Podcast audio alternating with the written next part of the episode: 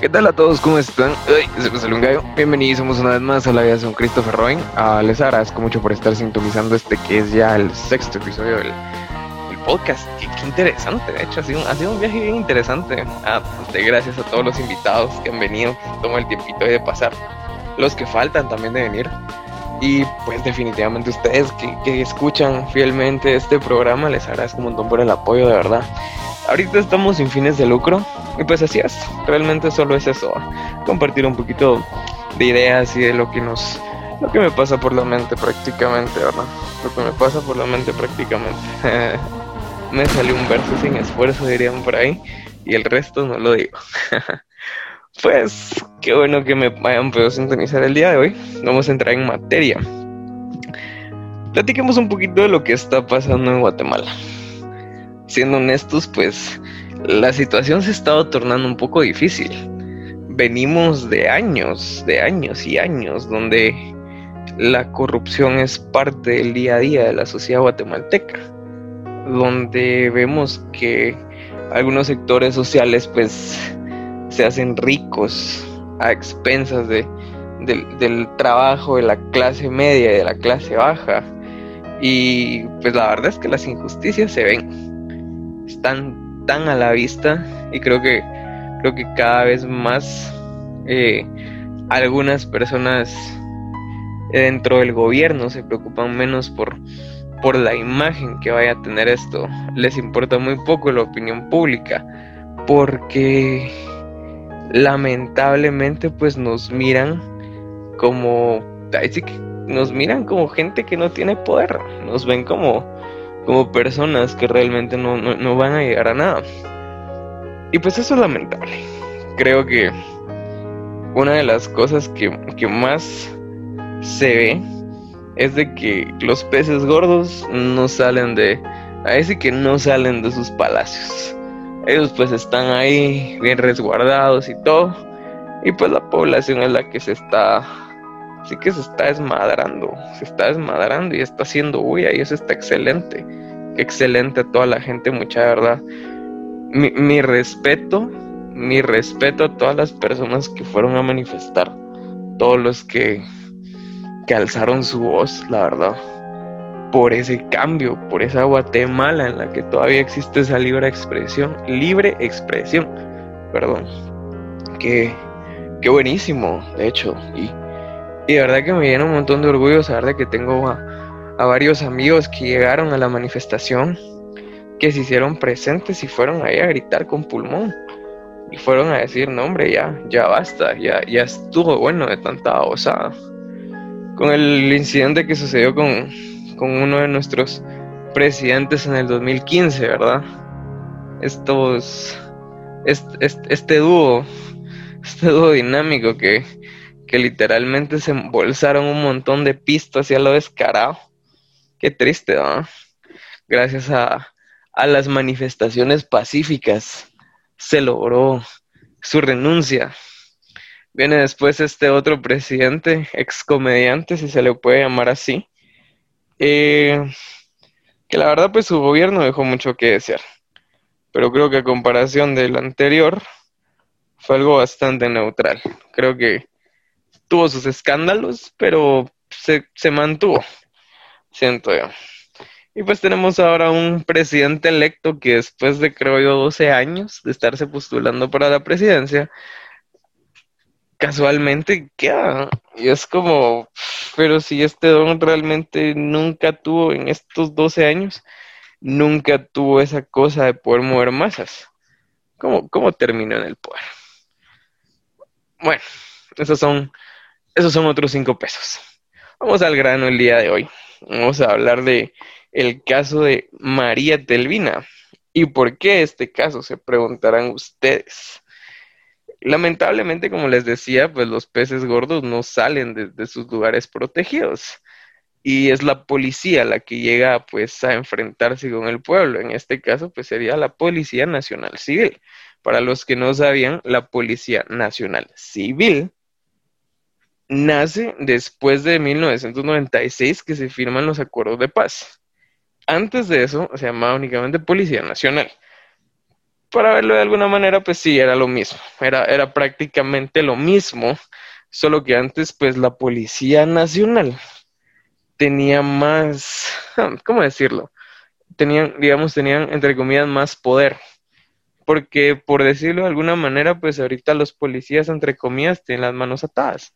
Lamentablemente, a la hora de que es un delincuente o algo por el estilo, no pueden utilizar armas, no pueden hacer nada, pero a la hora de que hay un montón de manifestantes, pues sí, definitivamente van a llevar sus escudos, bombas lacrimógenas, van a llevar sus pinches garrotes ahí. Qué contradictorio, ¿verdad? Gente que se está tratando de ganar el pan honradamente y que le estén haciendo, le estén tratando delincuentes o como dijo esta diputada, de terrorista, ¿no? Lamentablemente la policía, creo que yo siempre he sido la idea de que la policía tiene mucho poder. Y lamentablemente con ese poder pues surgen abusos, surgen injusticias hacia la gente, ¿verdad? Que de que te paro, me das mordida, que de que te empiezan a chantajear para sacarte dinero de alguna u otra forma, cosa que está terriblemente mal. Es lamentable que se aprovechen de su uniforme.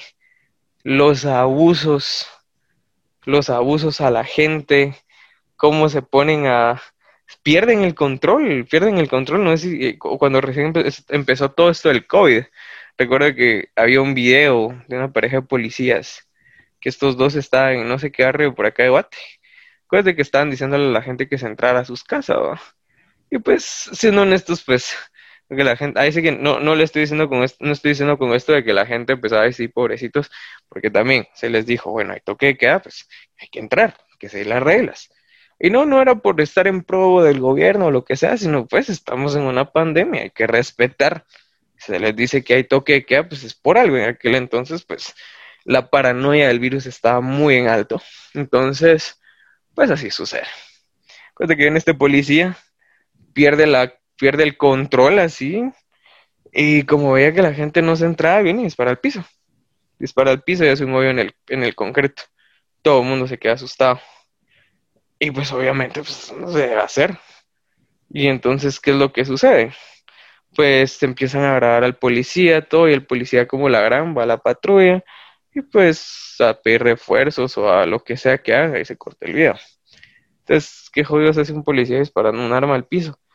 Y como por qué una fuerza policial estaría perdiendo el control ante la gente, pues, ¿dónde está ese, ese don de, de persona, pues, ¿dónde está ese don de esa capacidad de poder manejar a las personas? Es que es cierto, hay que ejercer autoridad, pero no, no es la forma, pues.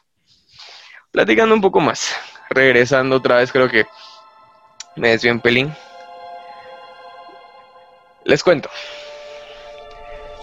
Este es el caso de María Etelvina. Esta historia gira en torno a una pareja María Telvina Flores Herrera. Ella estaba estudiando secretario bilingüe. Y su novio, Luis Felipe Martínez Alonso. Él está estudiando en la Facultad de Económicas, por ahí por el año 72, en la San Carlos. Recordemos de que para ese entonces Guatemala está en una guerra civil, algo que nosotros conocemos como, como el conflicto armado interno, ese es como lo conocemos nosotros esta guerra civil que duró, creo que si no estoy mal, 36 años.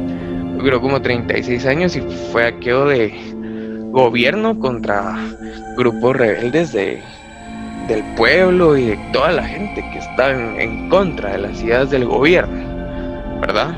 Que siendo honestos, pues es cierto, o sea, realmente ningún gobierno está exento de que haya población, haya cierta población que esté en contra de sus ideales, cosa que es entendible pero creo que un gobierno tiene que buscar el bien de las personas, sobre todo.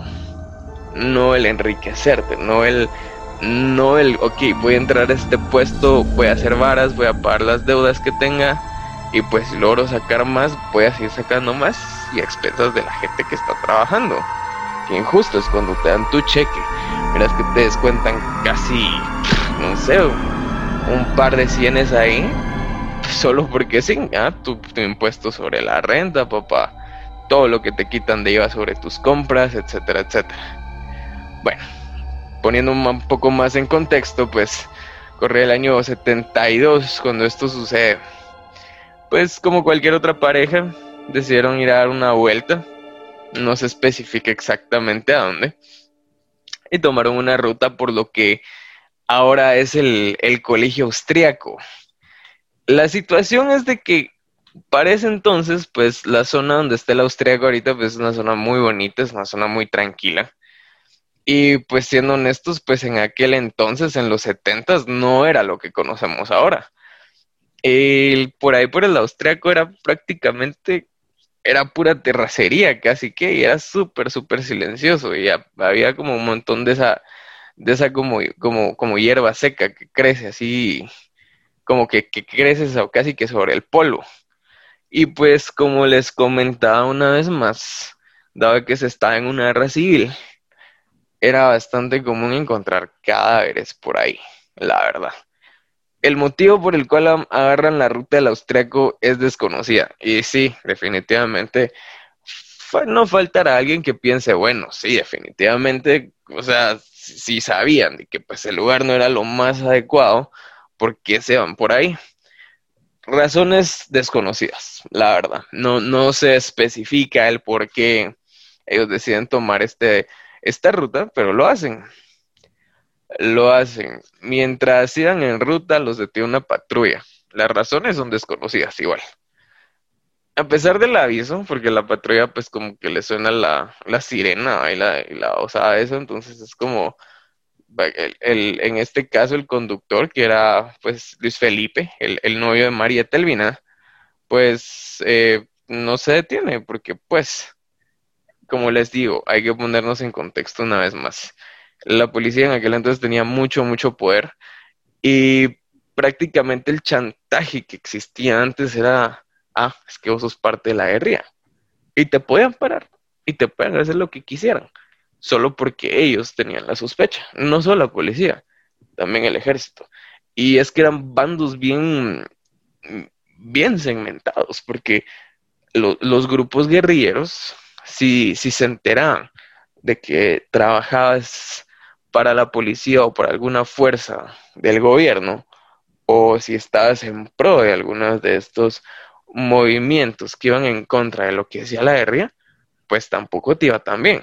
Y cuando hablo de que no te iba tan bien, pues era eso, te perseguían y pues no, no era para darte un abrazo necesariamente, te perseguían para quebrarte.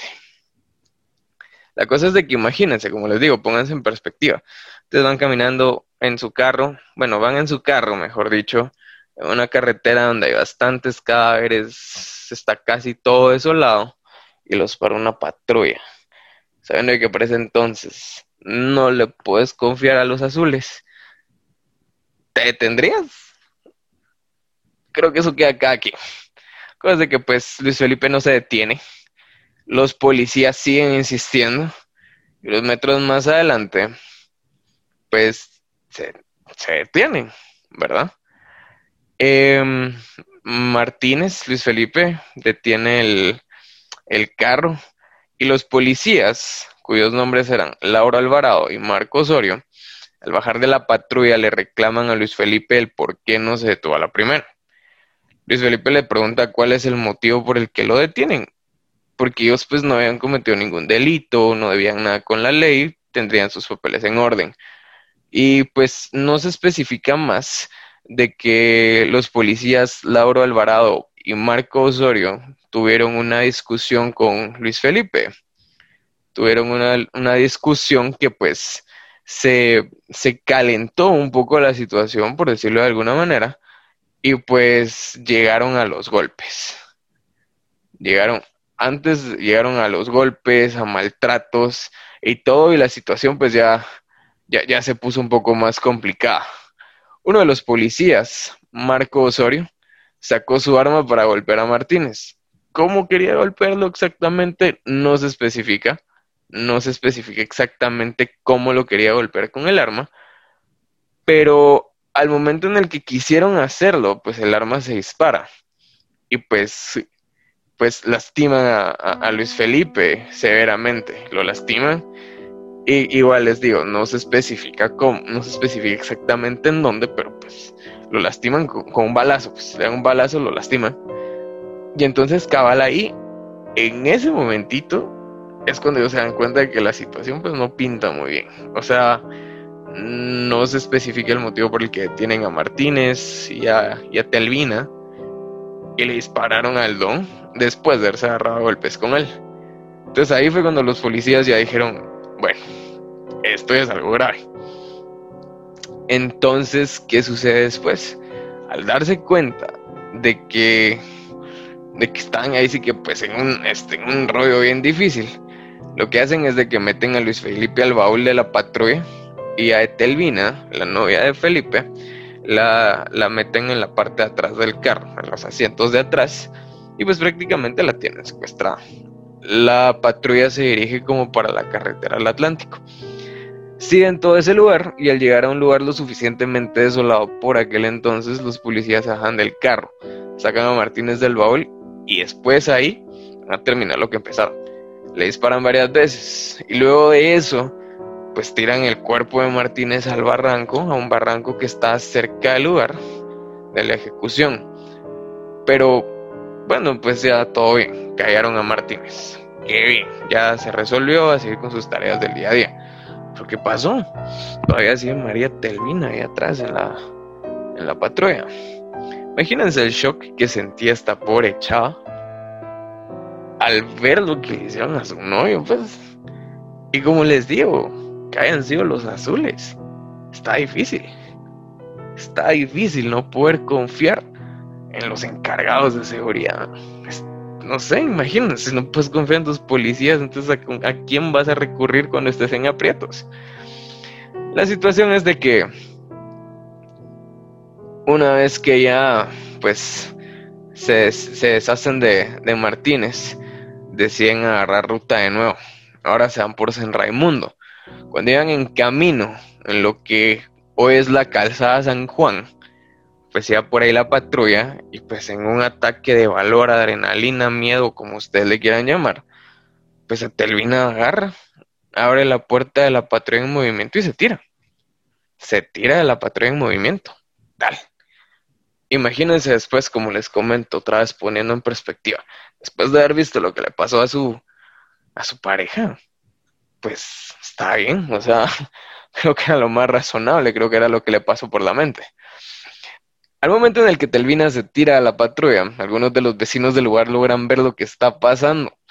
Pero la verdad es que, como les digo, o sea, los policías ya están cabreadísimos. Entonces, pues la verdad es que no les importa. Paran la patrulla, salen de la patrulla, agarran a Telvina y amenazan a todos los testigos de no decir absolutamente nada. Agarran a Telvina, van otra vez en la patrulla y siguen en ruta cuando llegan a una carretera solitaria, no se especifica exactamente hacia dónde se dirigen, sacan a Telvina de la patrulla. Miren esto. La sacan de la patrulla, se las ingenian, no sé exactamente cómo para colocar la cabeza, y así, sin más, la matan. No se sabe exactamente cómo lo hacen, pero pues lo más probable es que lo han hecho con arma de fuego es lamentable porque si se dan cuenta, en el relato, pues, esta pareja, pues, no estaban haciendo nada. Salieron a pasear, a lo mejor un fin de semana, no tengo idea. Se querían, pues, querían pasar un rato como pareja. Y así de la nada, una patrulla les cambia los planes. Y pues la historia hubiera terminado acá. Pues aquí quedó el caso de María Telvina. ¿Y, ¿y qué pasó? La verdad es que no. Y aquí viene lo interesante y casi milagroso, digámoslo. Por azares del destino, suerte, bendición o lo que ustedes consideren. Escúchame, a Felipe le habían dado cinco balazos y a pesar de los balazos que recibió, seguía con vida. Una vez que lo balearon y lo tiraron al barranco inexplicable, la verdad. Pero como dicen por ahí, cuando te toca, aunque te quites, y cuando no te toca, aunque te pongas. La situación es de que Martínez sigue vivo. Logra escapar del barranco donde, donde lo tiraron y sale a la carretera. Para su mala suerte, buena suerte o lo que sea, pues como les digo, la carretera donde andaban ellos pues, estaba súper desolada. Y el primer vehículo que ven, lamentablemente, es una patrulla. No era la patrulla donde él venía, pero igual. Y estaba herido y no había más carros cerca, imagínense. Después de estar todo aleado, pues tampoco es como que no podía escoger, no tenía tanto tiempo. Toma la decisión inmediata de pedir a la patrulla con miedo a que los policías que, a los que él paró, pues le puedan hacer algo si descubren que fueron unos policías los que atentaron contra él. Entonces, pues para cubrirse la espalda y para evitar correr peligro, lo que dice Luis Felipe es de que lo asaltaron. la patrulla lo lleva al hospital. Y entonces aquí es donde se ve la cosa. Pues, Martínez está en el hospital y pide hablar con las autoridades. Pero tomando en cuenta, como les digo, la situación en la que se encontraba el país, en la que pues algo de esto meritaba callar de se han empezado. Entonces decide también llamar a los medios de comunicación para que se entere la gente para poder tener un respaldo de su historia sin temor a ser perseguido por los agentes Lauro Alvarado y Marco Osorio, quienes fueron los que acabaron con la vida de María Telvina y los que intentaron sin éxito acabar con la vida de Luis Felipe. Una vez dicha la historia de lo que realmente le pasó a Luis Felipe y sobre estos dos policías, pasa muy poco tiempo antes de que salga a la luz la identidad de los policías que cometieron el crimen ya los tienen identificados, los ficharon y al poco tiempo de esto son encarcelados. La verdad es que la gente está impactada porque, imagínense, como les comentaba, o sea, que dos policías han intentado, bueno, han asesinado a una civil, han intentado asesinar a otro civil porque pues se le roncó en gana. Imagínense, o sea, la, gente está conmocionada, la gente, pues como les digo, le tenía un pánico y repudio a los azules. Ocho meses después de que sale la noticia ellos son encarcelados provisionalmente, reciben 10 y 20 años de cárcel. Poco tiempo después de su primera sentencia, donde les dan los 10 y 20 años de cárcel, se solicita al juzgado que se les aplique la pena de muerte o 30 años de cárcel. En aquel entonces, la pena máxima de cárcel era de 30 años, no, no existía más que 30 años. Esto si se les aplica el recurso de la gracia. Para los que no lo saben, el recurso de la gracia pues es eso. El presidente le prácticamente es el único que les puede perdonar la vida a los condenados a muerte y es el presidente quien decide hacerlo o no. En palabras de Marco Osorio, el policía, dice, y esto lo cito, él mismo lo dijo desde la cárcel. Osorio dijo, yo soy macho y es cierto que me los trone. Y si quieren que me maten ahora mismo, lo hecho, hecho está. Por el contrario, el otro policía, Lauro Alvarado, trata de justificar lo hecho. Entonces, pues Osorio dice que su jefe, Alvarado, fue quien lo obligó a disparar y de no hacerlo, él le dispararía a Osorio. Mientras que Alvarado sostenía que Osorio fue quien tomó la decisión, por lo que ambos empezaron a acusarse entre sí. Entonces, pues en ese tiempo ya no fue algo de lo hiciste vos, lo hice yo, sino, imagínense, como les digo, ya muy, pónganse a pensar en esto, muy en armas puedes estar, muy policía, muy lo que vos querrás, muy soldado, muy en aquel entonces, pues, guerrillero, lo que querrás. Y no importa cuántas vidas hayas tomado, creo que realmente nadie, nadie, nadie, nadie ni siquiera la persona más vil está preparada para la muerte. Y seamos honestos, ese paso hacia el más allá es algo en lo que todos, todos, todos le tenemos, tenemos algo de miedo. Es, es algo desconocido y es normal tenerle miedo a lo desconocido. Entonces, como les digo, o sea, al principio, pues sí, que soy muy macho y que ya, que me maten ahorita, que no sé qué, Pero el momento en el que ya lo vieron más cerca y más próximo, pues ahí es cuando empiezan a acusarse entre ambos, ¿verdad? Tomó tiempo, la verdad, poder esclarecer esto, porque obviamente tanto Osorio como Alvarado, pues sobre la misma historia daban, daban sus versiones diferentes, obviamente siempre buscando el beneficio propio, ¿verdad? Para, para salir bien librado con sus testimonios. Em, la situación es de que aquí el, el, problema era de que querían identificar si realmente alguno de los dos policías trabajó bajo la influencia del otro, ya sea por miedo, manipulación o lo que ustedes quieran, ¿verdad? Pero se determinó que ambos fueron cómplices en el acto, ambos habían pensado y de alguna u otra forma ambos estaban de acuerdo. Porque esto se dio porque al momento en el que bajó Etelvina del carro, si se recuerdan, Etelvina se tira del carro y hay gente que ve eso. Ambos policías son los que bajan del carro y ambos policías son los que amenazan a la gente en prácticamente en que se abren la boca les va a ir mal. Presidente de turno en aquel entonces era Carlos Manuel Arano Osorio. Él les negó el recurso de gracia, que les había contado que el presidente era el único que podía en aquel entonces perdonar la vida a los, a los condenados a muerte, ¿verdad? Mientras entonces, eh, pues ellos estarían esperando nada más a que les llegara prácticamente a que les llegara su hora. Se cita una hora, una fecha, para que ambos sean ejecutados.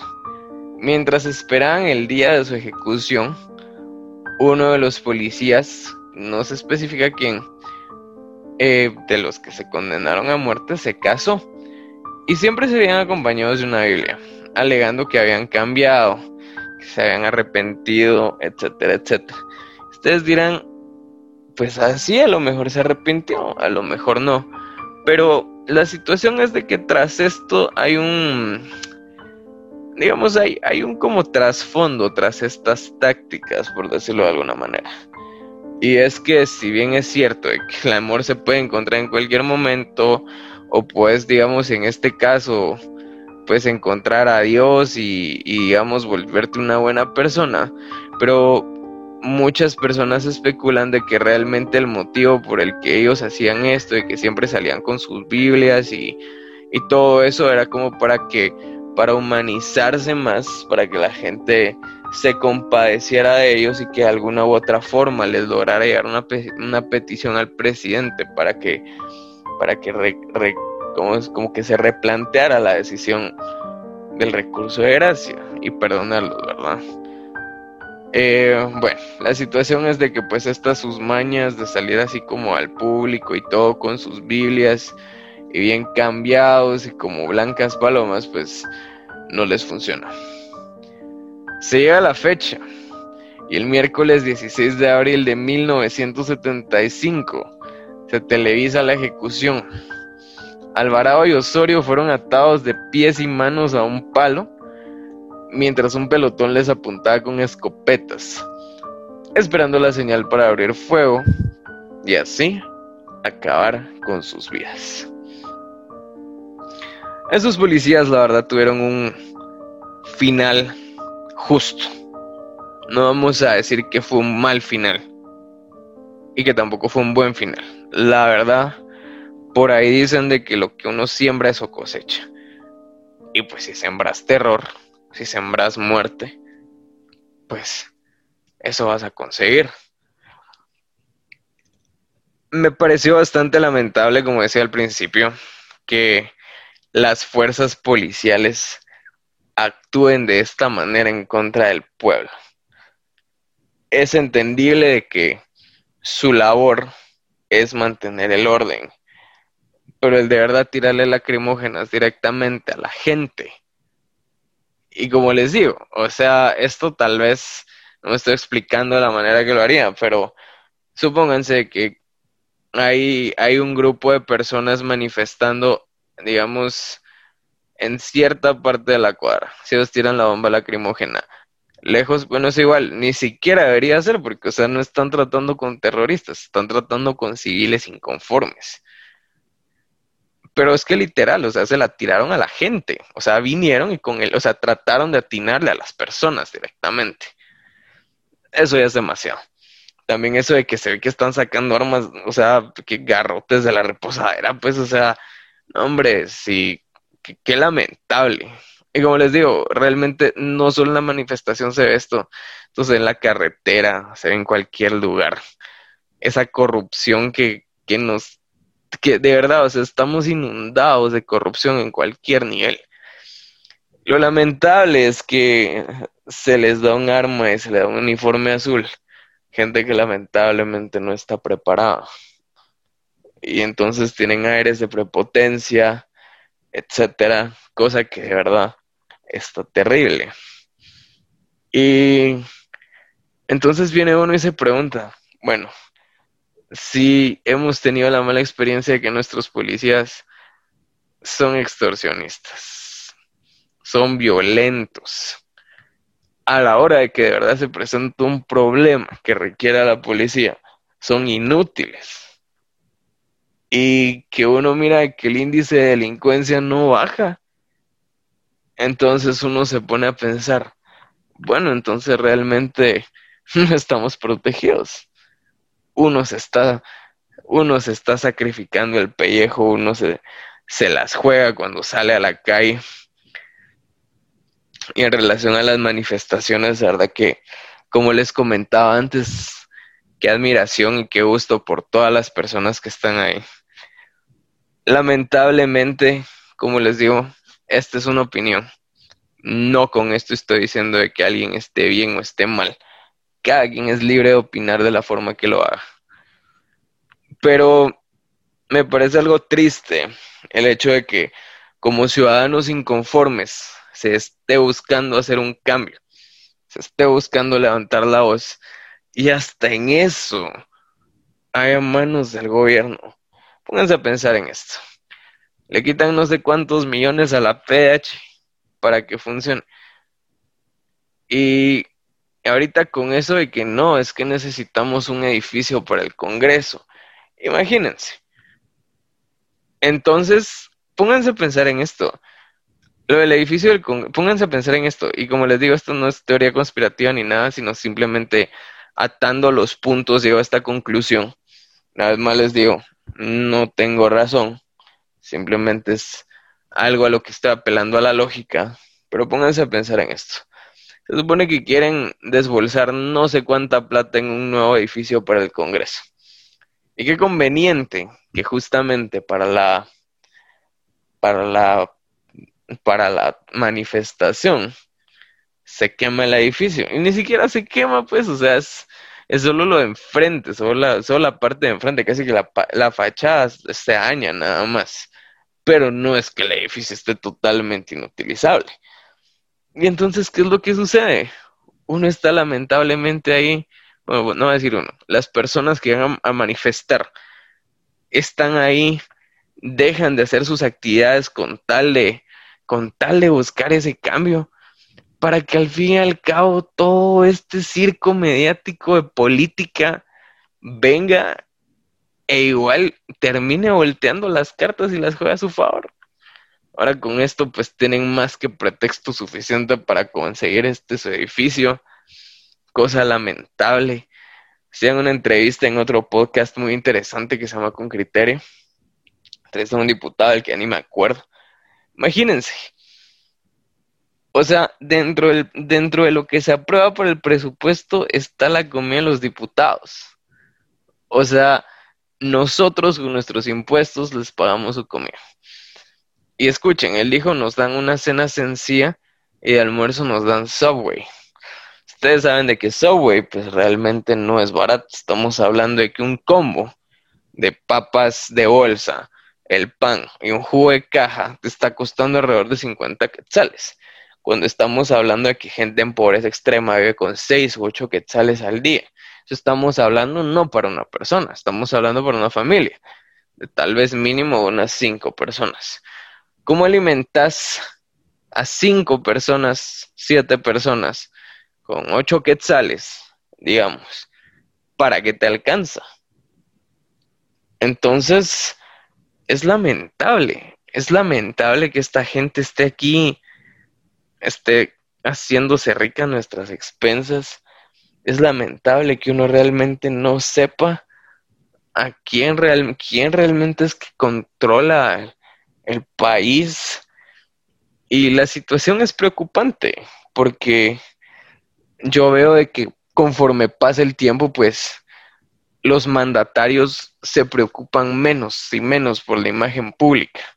Ya no les importa que en el 2000, 2000 ¿qué? 2017 hayan estado disque haciendo este teatro de que vamos a pelear contra la corrupción, que no sé qué, que no sé cuánto, que quejarse del gobierno actual y que si yo fuera presidente las cosas serían así, así, así, y que no sé qué tanta cosa, para que el momento en el que toman posesión en menos de 10 meses se crean una plaza ficticia al centro de gobierno para intereses románticos. Qué lamentable. Qué situación tan asquerosa, ¿verdad? Y como les digo, o sea, la política aquí en Guatemala está tan sucia que, que, si te asocian con el gobierno o algo por el estilo, estás en lista negra. Y es que durante tanto tiempo se han encargado de ensuciar la política. Y aquí igual, o sea, aquí no estamos para tomar posturas, aquí no es de somos izquierda, somos derecha, somos centro algo, somos no sé qué tanta cosa basta de ideologías políticas. Somos un país del tercer mundo que está intentando salir adelante. Donde la gente que de verdad está en necesidad es cuando la gente que en Guatemala está en necesidad realmente estamos hablando que está en necesidad. Hay rincones del país que están olvidadísimos por el gobierno que agarran unos dos o tres lugares de los más pobres para campaña, llegan a tomarse unas cuantas fotos, llegan a repartir unas canastas todas cutres y dice que tanta cosa que están haciendo, pero aquí en la metrópoli están buscando la manera de, de robarse la plata. Y uno dirá, ay, pero sí, es que uno no sabe, que no sé qué, pero pues siendo honestos, no nos tienen eso acostumbrados, pues. Y como les digo, la Mara ya lo hace descaradamente. La Mara ya lo hace tan descaradamente que, que les importa un carajo, de verdad, y eso es lamentable. Sigamos luchando, mucha. Sigamos luchando. Hagan que su voz escuche. Creo que es lo más importante. Que nuestra voz escuche de alguna u otra manera que vean de que no estamos conformes con la manera en la que estamos siendo gobernados porque tenemos un gobierno irresponsable. Que vean que el dinero no se está yendo donde debería irse. Sigamos, sigamos. Y esperemos de verdad de corazón de que llegue, llegue un mandatario, pero en serio. Y no, no, no con esto les voy a decir, así es que un presidente va a salvar el mundo pero pues estamos bien dirigidos si de alguna u otra forma pues se procura en, la medida de lo posible la transparencia. Después de unos cuantos periodos electorales y siguiendo un buen patrón, estoy seguro que Guatemala va a empezar a prosperar. Qué bonito sería realmente encontrar trabajo aquí en Guatemala. Qué bonito sería que no tuviera que emigrar la gente a hacer trabajos difíciles al extranjero que tuviéramos, que se tuviera que soportar el racismo y todas estas desventajas que trae consigo el, el ser un extranjero cuando no estés bienvenido, ¿verdad? Qué bonita sería la vida si realmente la repartición fuera, fuera algo parejo, que la ayuda a llegar a los sectores necesitados.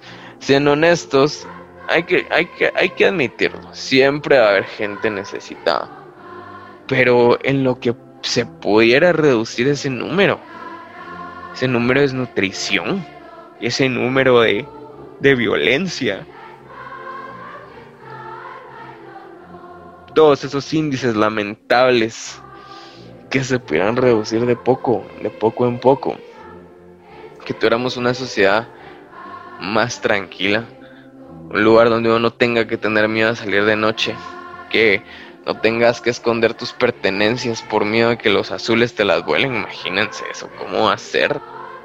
Vos estás trabajando, te estás partiendo el lobo, miras un azul y tienen el, y casi casi que tienen el derecho de quitarte las cosas.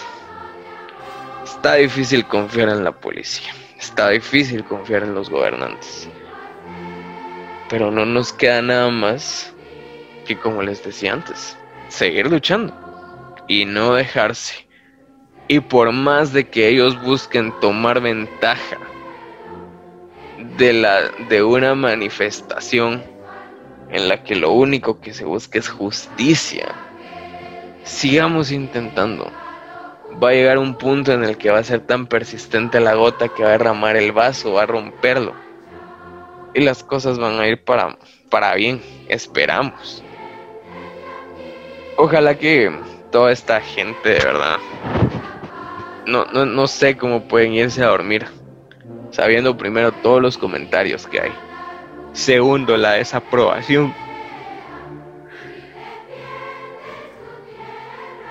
¿Cuántas familias se mueren de hambre? Dios expensas en nosotros, pues está difícil. Pero bueno, creo que poco a poco vamos a lograr ese cambio.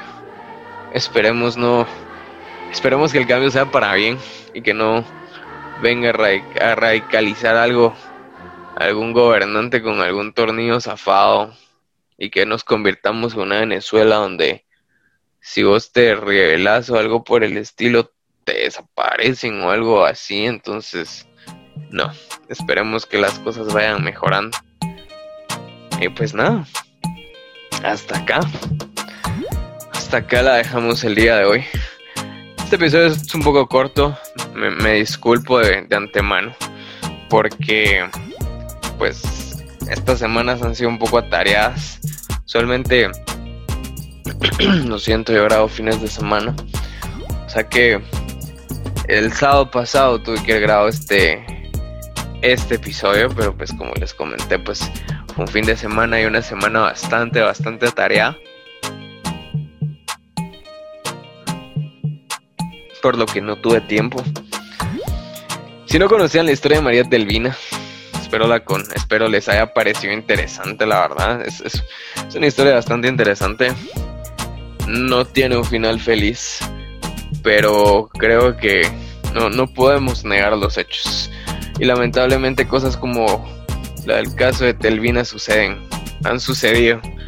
Pues no descarto de que acomodamos ahora que vayan a seguir sucediendo. Cuídense cuando salgan a la calle. Vayan siempre con cuidado. Dado de que la policía está bastante corrupta. Evítense los problemas. Si van a manejar, no tomen. No vayan bajo el efecto de ninguna droga somnífero. No soy su papá, no soy nadie para darles el consejo, pero creo que chavalo de la mano entre guatemaltecos. Pónganse a pensar de que no vale la pena, hombre. No vale la pena darles motivos a esas ratas para que nos quiten nuestra plata. Hay con bastante cuidado.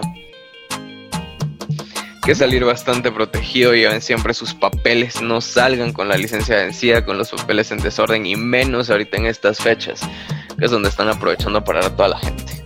Vayan con cuidado. Procuren llegar sanos y salvos del punto A al punto A donde sea que se dirijan que siempre los está esperando alguien. Siempre hay alguien que nos espera. Y qué feo llegar con esa noticia. Mira, me quitaron mis varados. O peor aún, me negaron la plata y ya no llegué. Qué triste. La verdad es que creo que ni siquiera nos imaginemos eso. Está. Es un escenario muy, muy feo, la verdad, muy lamentable.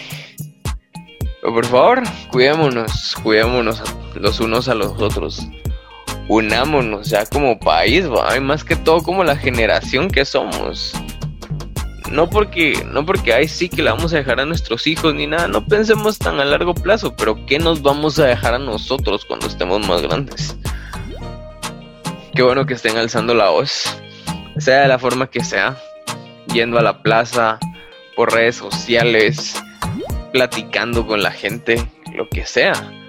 Busquemos ese futuro que, que merecemos. Y pues nada, muchísimas gracias por sintonizar. Hasta que queda el episodio del día de hoy. Nada más les digo, perdón por lo corto del episodio. Y creo que ya no tengo nada más que agregar. Eh, vamos a tener un invitado probablemente para el otro miércoles o viernes. Creo, todavía no estoy seguro porque todavía tenemos que hacernos tiempo. Está interesante. Ah, vamos a hablar un poco fuera de los temas que estuvimos hablando ahorita, como lo del caso Mikulash, este caso el caso de Telvina. Vamos a salirnos un poco más de ahí. ¿Por qué? Porque sí, porque este podcast no tiene un tema en específico. Entonces, muchísimas gracias por haber sintonizado. Recuerden que me pueden seguir en Instagram como xcristopherrobin. Pueden seguir en, me pueden encontrar en YouTube, Anchor FM y Spotify como, entre comillas, lo pongo, La Vida según Christopher Robin. También si quieren apoyar un poquito y si les gusta la lectura, pues los invito a que pasen a mi blog también La vida según Christopher Robin en WordPress. Subo una entrada al blog cada que me da un atacazo de inspiración y siento que necesito escribir algo. Y pues hasta ahora tengo bastantes cosas ahí, entonces estoy seguro de que va a ser entretenido y espero de todo corazón de que puedan relacionar algo de su vida con algunas de las pequeñas cosas que he escrito. Eh, sobreviviendo en California, ese libro está disponible en en mi blog, lo pueden encontrar así, sobreviviendo en California, solo bajan. Es pues mi primer libro, está totalmente gratis. No tiene correcciones de nada, entonces tiene una escritura así toda cutre, pero pues espero que se centren en la historia. Está muy bueno. A mí me gustó personalmente. Tuve una gran experiencia escribiendo. Y pues nada, hasta acá la dejamos. Muchísimas gracias por acompañarme una vez más. Yo soy Christopher Roy. Adiós.